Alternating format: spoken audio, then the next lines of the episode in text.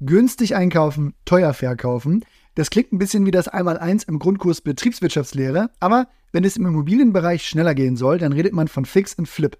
Das heißt, man kauft günstig ein, renoviert und saniert so, dass die Immo für eine Zielgruppe wieder viel interessanter wird, verkauft wieder und deckt damit nicht nur die Kosten für den Kauf und die Renovierung, sondern generiert auch noch einen ganz schönen Gewinn.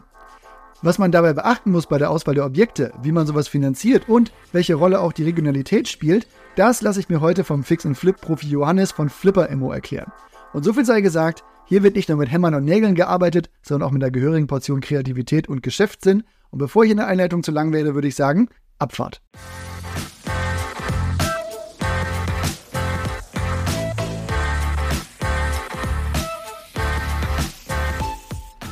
Hi Johannes, schön, dass du dabei bist. Sag mal, mit welchen Erfahrungen und welchem Hintergrund hast du dich denn an dein erstes Fix- und Flip-Objekt gemacht?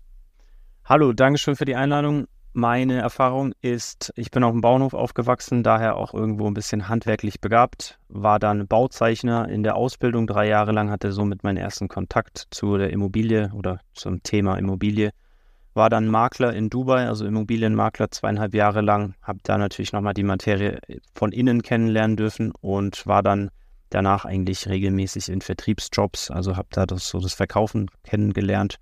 Und auf Mallorca, wo ich auch drei Jahre gelebt habe, habe ich dann so ein bisschen diesen skandinavischen, mediterranen Stil kennengelernt und habe das dann auch äh, optisch praktisch so umgesetzt in Deutschland.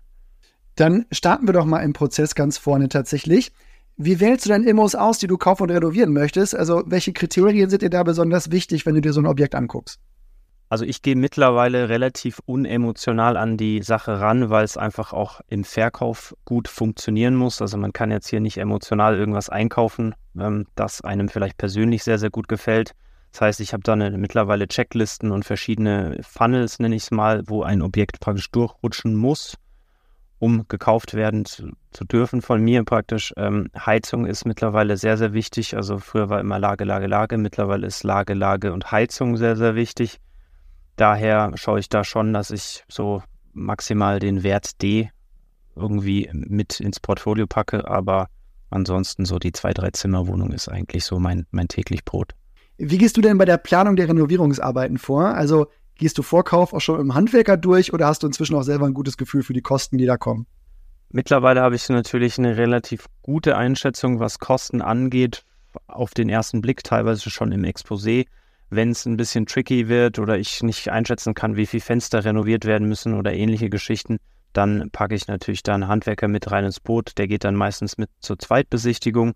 Und bei mir ist es eben sehr, sehr wichtig, dass ähm, wenn ich einen Euro ausgebe, mehr ausgebe für die Renovierung, der muss dann auch irgendwo als Vielfaches zurückkommen. Also die meisten Emotionen werden hier im Bad, auf, im, am Boden und in der Küche geschaffen, bei einer Wohnung in der Regel.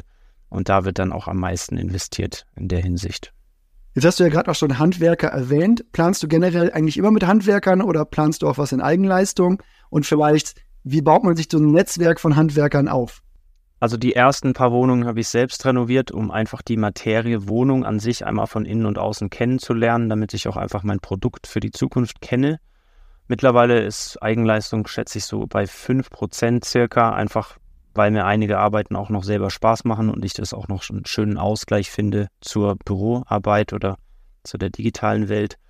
Team von Handwerkern ist immer ganz cool, wenn man einen kennt. Also ich denke, jeder da draußen kennt einen Handwerker und in der Regel haben die natürlich ihre präferierten, ich nenne jetzt mal, wir nehmen den Elektriker und dann soll er einen Sanitärler empfehlen, er soll einen Trockenbauer empfehlen und so weiter. Der Vorteil hier ist, dadurch, dass die alle sich irgendwo schon kennen, arbeiten die natürlich besser zusammen als jetzt ein komplett neu zusammengewürfeltes Team. Mhm. Wie sieht denn eigentlich dein Zeitplan aus, bevor du kaufst? Also, wie planst du die Renovierungsarbeiten und hast du vielleicht Tipps für so ein Zeitmanagement? Zeitplanung konkret, also ich plane insgesamt sechs Monate für einen kompletten Flip. Je nachdem, äh, die Vermarktungsdauer kann man aktuell nicht ganz gut einschätzen. Deswegen Renovierung ist so circa zwei Monate, bis diese Gewerke da einfach durchgegangen sind.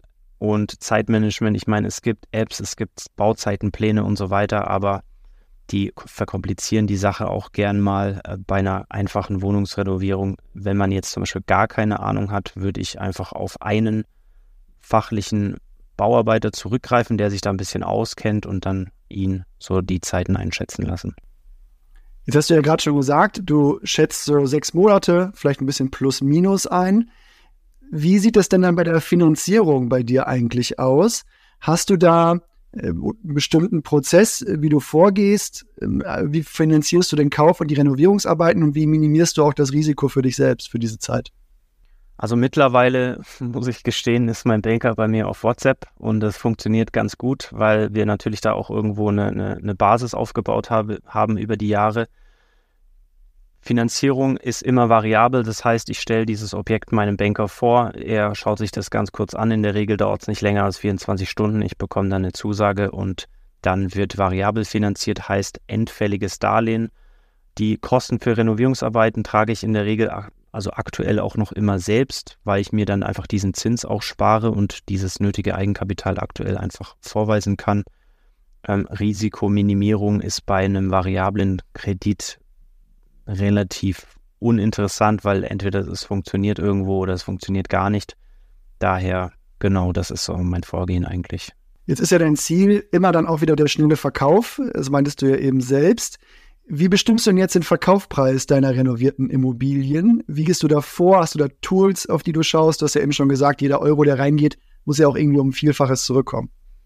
Also es gibt sehr, sehr coole Tools. Es gibt natürlich Sprengnetter, die Profis unter den Zuhörern würden es wahrscheinlich kennen. Das ist so der, der, der Marktkenner, der die ganzen Daten hat. Das Ding wurde jetzt auch von ImmoScout gekauft, heißt, diese Daten sind irgendwo unter einem Dach alle. Und natürlich ist es immer noch ratsam, auch einen Makler an die Hand zu nehmen, weil der einfach den ganzen Markt kennt. Der kennt vielleicht die Gebäude nebenan, hat vielleicht auch mitbekommen, was verkauft wurde, zu welchem Preis. Also es ist immer eine Kombination aus digitaler Einwertung, Maklerfeedback und meinem persönlichen Wissen auch mittlerweile. Vielleicht da nochmal ein Gruß an Sprengnetter, denn wer auf den Urbio-Marktplatz sieht, der kann da auch Marktwerteinschätzungen sehen, die auch von Sprengnetter kommen. Also da äh, teile ich schon mal deine Einschätzung, dass da ganz gute Daten bei rumkommen.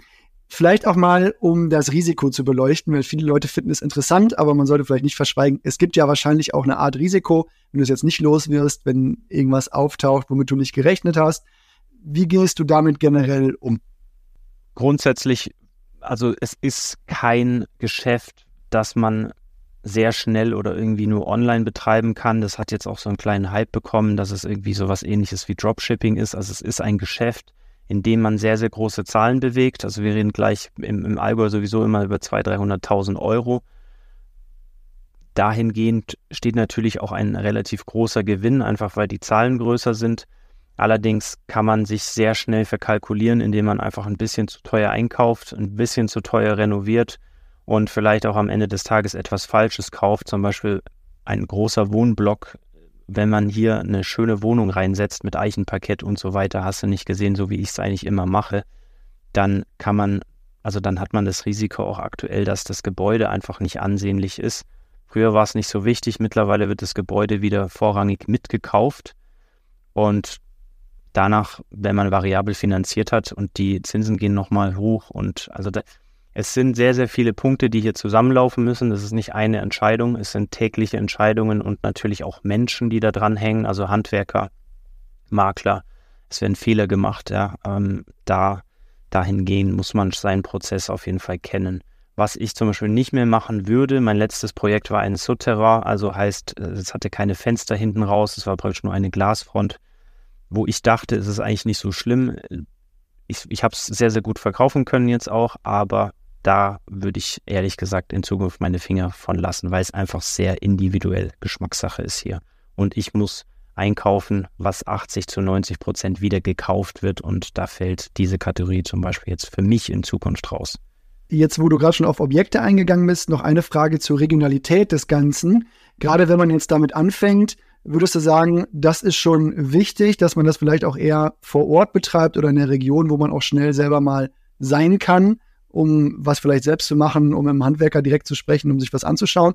Oder spielt das für dich keine Rolle, solange du sagst, ja, wenn du ein gutes Handwerkernetz hast oder einen guten Handwerkerkontakt, auch wenn der 300, 400, 500 Kilometer von mir weg ist, dann klappt das auch.